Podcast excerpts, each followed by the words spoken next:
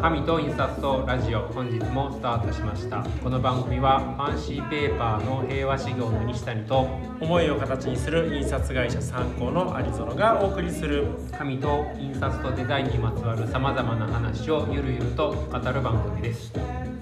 ゆるゆると始まりましたね。私も緊張してるな。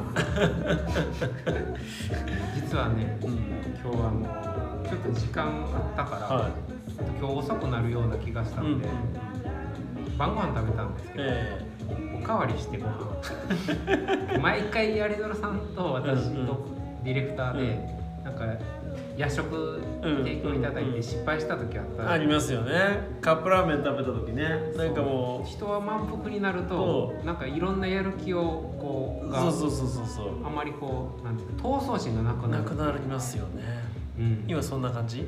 だからそうなんですよ。いやずっとそんなうん感じだったんですよ。来てから。うんうんうん。いやだから今日はもうめちゃくちゃ緊張していこうと。思って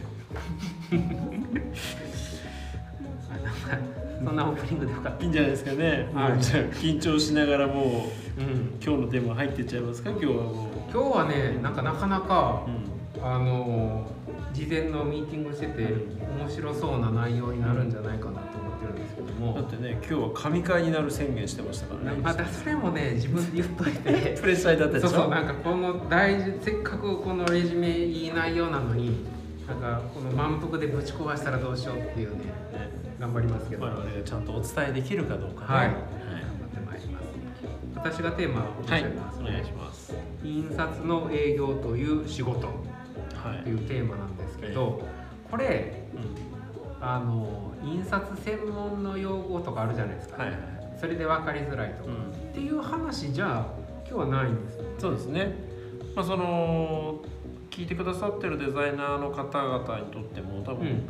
印刷会社のね営業マンに相談してもはないかなか思うような答えが返ってこないとか、ほう。なんかすれ違ってるみたいなことって、うん。実は多いんじゃないかなっていうふうに思ってまして。うんうんでその理由がねどんなところにあるのかそのデザイナーさんのお仕事との違いをうん。知ってもらうことで、うん。うんなんかこの印刷会社とデザイナーさんとかうん。印刷会社とお客さんの間にあるなんか溝みたいなものを少しでも埋められたらいいんじゃないかなってなるほど。そんなことを考えてますけじゃあどね。話がなかなか通じないっていう、まあ、そもそもの原因とか理由っていうのがうん。どこにあるんでしょうかっていうような話からまず。そうですね。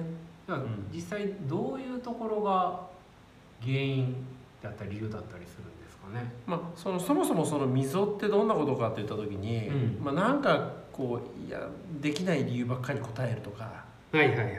そんなことがねすごく多いんじゃないかなと。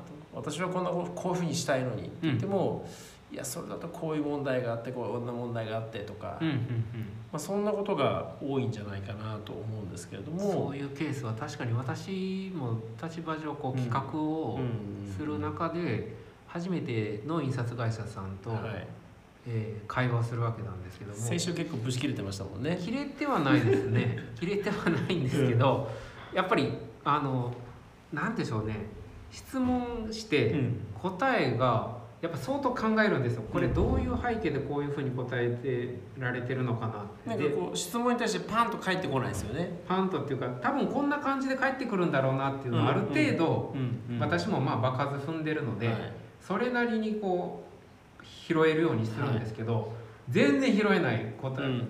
答えが返ってきたらあこれ私が質問なんかまずかったのかまずいっていうか、理解できない理由がこっちにあるのかなと思って、それでまああまり詳しくは言わないですけど、うん。あの先週ラジオだと、この質問ってなんかうん。私の聞き方がまずかったんですかねみたいなことを言ったじゃないですか、はい。だからこういうことはあのさっき言った専門用語で返ってきてわからないとかだったら明確なんですけど、もっと奥深いところにあるのでね。ちょっと今日はだからはい。探っていきたいですね。でその奥深いところにある原因って、うん。あのまあ、印刷会社の側から見るとですねうん、3つぐらいあるのかなと思ってて、三つもあうん、3つもあるんですよ。だからこれしんどいんるはいですよ、で1つ目がねはい。あの印刷のお仕事ってこれその契約の種類というちょっとまあ法律的な話で言うとですね、業務請負契約なんですよね。うん業務請負契約。うん、ではい。これはどうでこの業務請負契約ってだけ聞くと分かりづらいんですけど、うん。これの、まあ、対義語というか別の言葉で言うと反対語。別の仕事、うん、反対語で言うと業務委託契約っていうのがそれはわかりますね。でこれって、えーこっち側はねそのこの仕事をやりますっていうことが完成しなくても、うん。損害賠償責任を負わない仕事なんですよ、うん。例えばどうなんだ。経営コンサルタントああじゃあなんかそのコンサルした結果売り上げが上がりませんでしたって言って訴えられることないじゃないですか。確かにね。選挙参謀。受からせます。受かりませんでした。訴えてやるってならないわけですよなねるほど。えそれが業うん。務業務委託契契約。約か、それに対して、はい。請負契約っていうのは指定された期日までにうん。指定された仕様で指定された数を納品しなければ、うんそれによって発生した損害を賠償しなきゃいけないっていうそういう仕事なんですよね。実際そうなんですそうです。だって実際平和事業さんが、はえー例えば、えー9月の20日い、に、うん。えーギャラリーで展示をします、うん。参考に印刷を発注しました。はいはい。納品日はえー18日です、うん。18日に届かなくて20日のイベントで使えなかった。うん。イベントができなかった。ふざけんなことやろうって話になりますよね。うん日々そういうことばっかりですよね印刷物の、印刷物。でそれが例えば発売期日のある雑誌が印刷できなかった、書籍が印刷できなかったなんてごくごくまれなんかそういうなってますもんねねニュースでね。ものすごい大事じゃないですか、うん。だからうまくいかない可能性があることにチャレンジしてうん。結果として失敗した時に全てのリスクを負うわけですよね。なるほどだとすると初めからできないことしないっていうスタンスになるのはうん。責任逃れとかそういうことじゃなくて、うん。そうならざるを得ない性質を持ってるんだっていうのが多分大前提としてあると思うんですよ。これはちょっと目から鱗ですね。あうん。いやそれは言われてみればそうなんでしょうけどそううん。そうやって言葉にされて、そりゃそうだっりますもんね。それは商品の発売に合わせたパッケージでもそうそうそう。パッケージねでそのしょ全国で反則キャンペーンやりますって言ってたのに商品の箱が届かないって言ったら大事じゃないですか。うん。なるほどね。で、まあ、それが一つ目とで二つ目は、まあ、これその請負契約とも関わってくるんですけども、はい。まあ、印刷物の仕事って基本的には価格勝負なんですよね。うん印刷の仕事の大半はその業務請負契約が成立するっていう時点ではい。仕様が決まってるわけですよね。枚数とか使う紙だとか加工方法だとかっていうのが決まっていてうん。品質はきちんとできることが前提であって。そうですね。そうすると結果として、えー勝負するところは納期と価格ですと。うんいうのがもうその印刷物の多くの印刷物が追っている基本的な宿命なんですよ。そうなりますね。えうん。これは大変だ。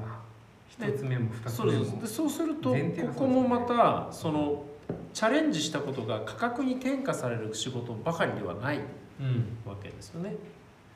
で3つ目がこの価格とまた関わってくることなんですけどもはい。例えばデザイン会社さんの固定費って人件費と家賃ぐらいだと思うんですよね。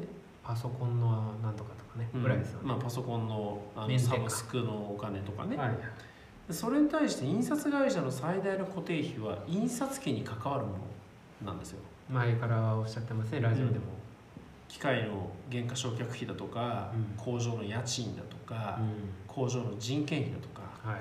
印刷してもしなくても同じだけ、まあ、かなり多額なコストがはいかかって、まあ、それが売り上げの5割以上を占めているんですよね、はいでそうするとリスクを犯さない犯して何かやることよりもうん。価格を下げてでもたくさんの印刷物を受注して機械をとにかくたくさん回す。っうん。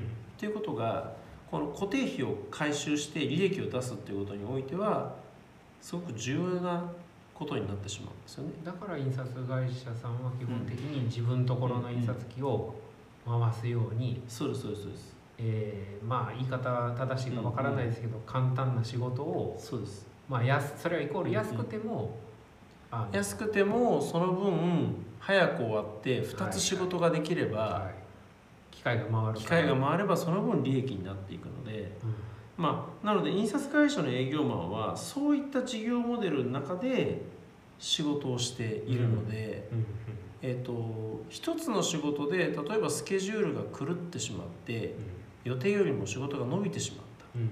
それでその後の稼がなきゃいけない仕事が2つが納期に間に合わなかったとかっていうことが、うまずいわけですね。でこれまた請負契約とか納期厳守なんで。それそうだとすると実はチャレンジをするっていうことのメリットを非常に受けづらい環境に置かれているっていうことは確かですね。うん。良かれと思ってやったものの大体裏目に出たりそうそうそうそう。トラブルにななったたって言った時にその仕事がうまくいかないだけじゃなくてうん。生命線である他の仕事までうん。影響してしまう。でそもそも印刷会社さんの構造的に機械をできれば回さないといけないから、はい、そんな打ち合わせをしたりテストをしてまたテストをして打ち合わせをしてっていうのはそれも全部コストに入ってくるわけですそうですね。うん、そうなってくるとどうしても動きがこう大胆にしにくくな大る胆にはしづらくなってしまう。うん。で今これコメントで前職のお客様で中身の飲料水がでできているのにパッケージの印刷の手配から何から忘れていて大変なペナルティーがあったという伝説を聞いたことあります。うちにもこの伝説作るやついるんだ。今ここのね乙女座ボーイズ3人が特定の人間を思い浮かべて笑ったと思うんですけど。ね、いやでもねこれはあの武勇伝じゃないですけど印刷会社さんという飲みに行ってたりね、うん。昔した時に、うんうんあのこういう話実はあってねってもう聞聞くだけでもう胃がこう あのそれこそ漫画で出てきそうな、はいはいはいはい。そう当日になってうん。担当営業が消えたみたいなね、はい。そういう話はあるんでやっぱこれはもう常につきまとう、そうですね。話なんですよね。まあ、そこはやっぱ業務請負契約のうん。重たさというか、うん。やっぱりその期日までにきちんと仕上げなければいけない義務を負っている、うん。えまあ、なんかうん。あの私がこう外で外から見てる限りでは、は参考さんのお仕事ってはい、あのなんかこうもうちょっとこういろいろ実験したり、チャレンジするような仕事が割合的になんかすごい増えてたり多いイメージがあるんですけどそんなことないんですか？あの増えてはいますけれども、うん。でもどうだろうなその価格と納期が決まっている仕事がうん、言うても7割7割8割とかそういう世界だと思うんですよね、あそんなもんなんですか、ええ全部の仕事の中で言ったら、おーそうなってくると、うん。まあもちろん私たちが知ってるこうちょっと今頑張ってる印刷会社さんとか加工会社さんで、まあなるべくあの挑戦できる仕事を増やしていこうっていう会社よく見ますけど、はい。業界全体で捉えればもうほとんどがのない言っていいと思うんですよねそういう仕事は。っていうことですよね。だってその例えばデザイナーさんのお仕事だったとしても、うん。それは品質はちゃんと担保しなければいけないけれども、まはい。あ、極端な話納期を犠牲にしてまでうん、チャレンジをする仕事ってそこまでないと思うんですよね。めったにはね。普通はない。ですよね。うん。やっぱその先に期限があってお客さんがいるわけですお客さんがいるわけですからうそこそこのなんていうのかなラインをずらしてまで何かチャレンジをするようなお仕事っていうのはそこまで数はないと思うんですよね。なるほどな。これあのまあ今参考さんの話は印刷会社さんっていう話したじゃないですか、私ちょっと前に、うん。あの式パッケージの式はいはい。の加工会社さんと、えあの今回のテーマに近いような話をね最近したことがあったんですけども、あの同じような話されてて、え結局ね紙加工の場合ははい。あの場合によってはですけども印刷以上にやってみないとわからんことっていうのが多いんですよね。まあそうですよね。まあ、立体物だったり貼ったり折ったり、ねいろんな加工が入るので。しかもテストではできたけど量産のスピードでやったらうまくいかないとかっていうことも起こりえますもんね。そうですね。なのであの これねなるほどなと思ったんですけどやってみたけどあの思わぬことが起きてうまくいきませんでしたすいませんでしたみたいな、で納期が間に合いませんではやっぱり済まされない話なのでだからそこはやっぱりもう紙加工は印刷と同様かなり、まあ、もしくは印刷以上にシビア。だから納期は絶対。なので失敗そうなことはとにかく避ける。っていうのはあるみたいで。だから残念なことで紙なんかも、はい、あのまあ基本箱だったらこういう紙っていうのは印刷屋さんの頭の中で経験上入ってて、はい、まあもうその中から選んでもらうようになるべくするんですけど例えばデザイナーさんが今回こういう紙がいいですってなっても、初めて使う紙だとか以前一回ちょっと加工で難しいことがあったってなったらまあまず弾いちゃいます、やってみましょうとはならないっていうのが、あの和式屋さんとかでもあるっていうことでしたね。だからまあそれが正しいか正しくないかっていうことを言ってしまうと、うん、多分こうもう永遠に相入れない世界になってしまうと思うんですけどそのこれを使いたいそれに応えていくっていうことも一つの、まあ、印刷会社加工会社としての正義だけれども、うん、それにチャレンジして結果穴を開ける仕事に穴を開けるぐらいであれば、うん、そのチャレンジしないこともまあ言い方は変ですけど正義みたいな側面もあると思うんですよね。いやそれはね、うん、あのその時の会話でも同じようなこと言ってて、うん、やっぱりその変わったことを挑戦したいっていうところにこだはい、こだわってやって間に合わないっていうよりは、うん、まあ、その結果お客様が困るわけで。そうですよね。だからそういうところを全部こう見た結果、うんうん、あのまあ、安全な策を取るっていうのはまあ誠意というかね、うん、うん、っていう話も一方では納得できる。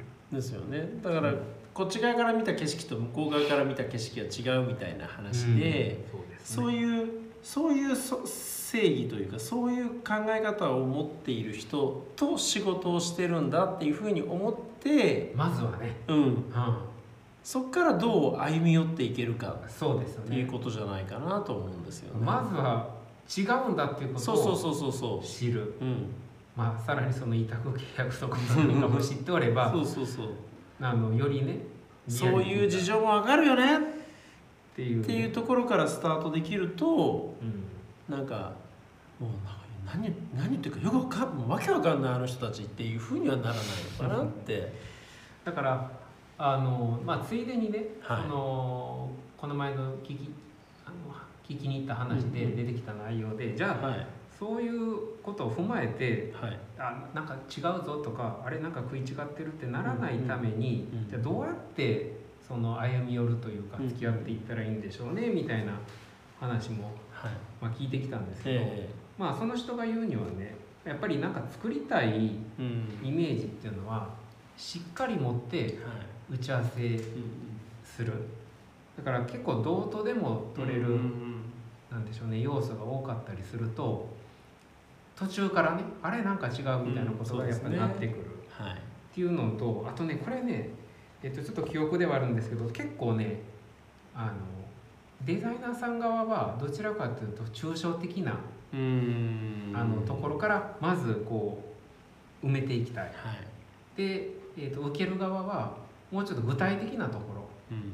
だから箱でいうと図面をまず完成させたい、でもデザイナーさんはイメージ優先。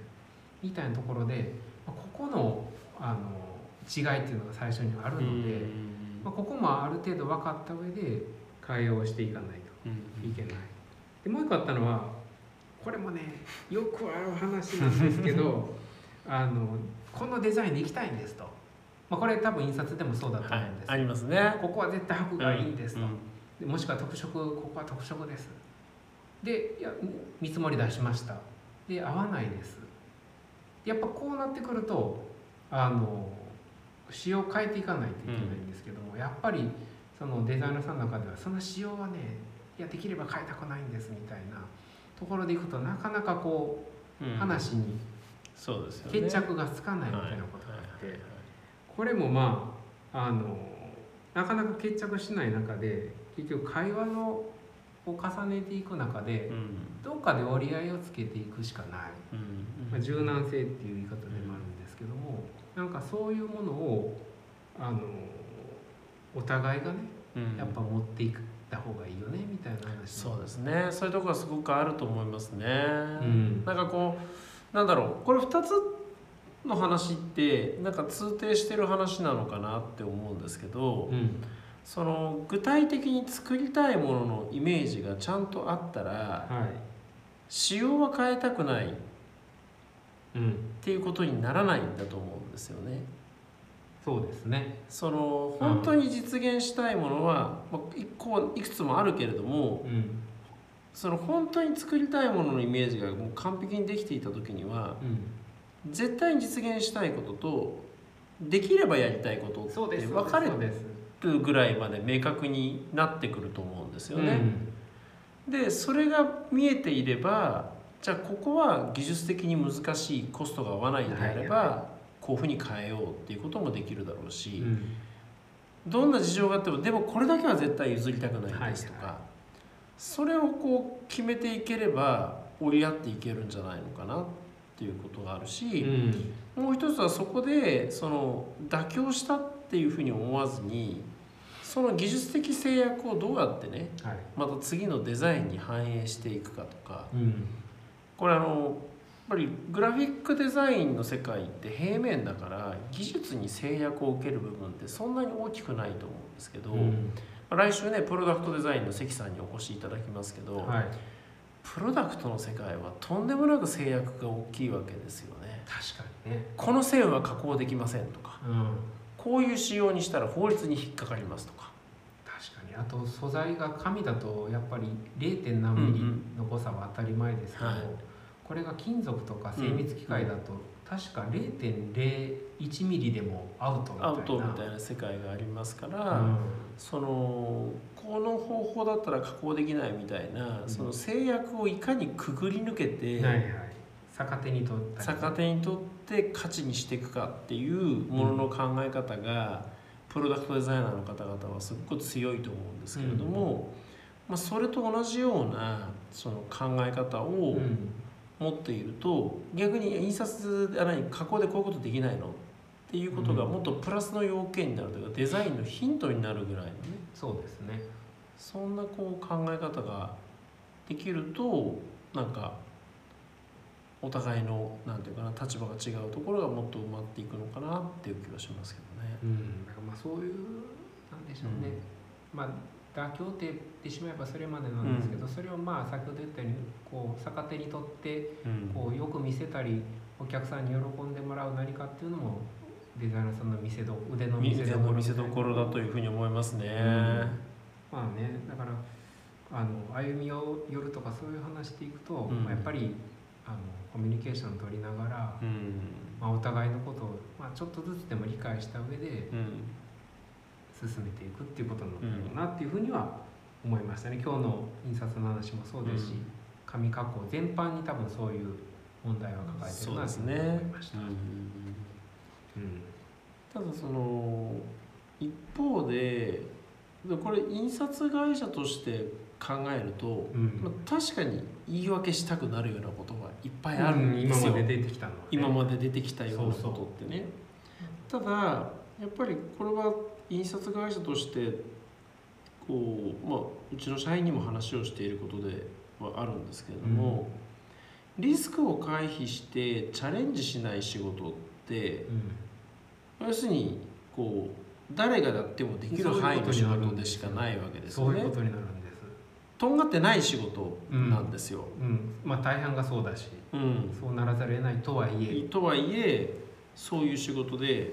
ですよね。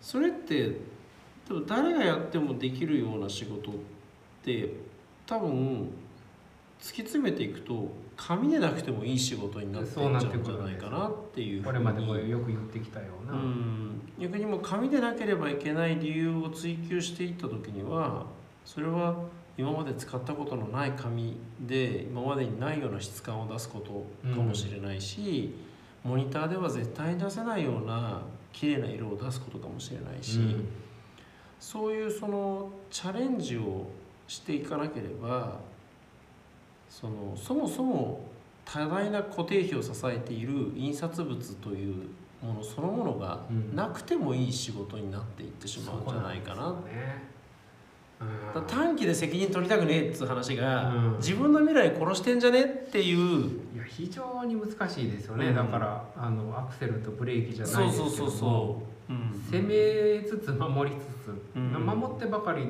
いたら本当にど誰でもやれるしもう神じゃなくてもいいんじゃないっていう風になるし、になってるしまあ、どっかで結局それがこの10年20年続いてしまってるわけですよね。うんやっぱり気持ちはどっかで攻めるというか、うん。チャレンジっていうのはだからやっぱり今ちょっとこうあのいろいろ試行錯誤しながらチャレンジされてる会社さんって目指してるとこそこだなっていうのはなんとなく感じますけどね。そうですね、うん。もちろん大変なんですよ、うん。それで立ち会いの予定してて、えー、と1時から、まあ、2時間で終わるだろうと。3時からは下請けの仕事で、うん。3時に機械入れて3時半に 1, 個終わって、えー、と4時に1個終わってこの2つが4時半にトラック取りに来るみたいな。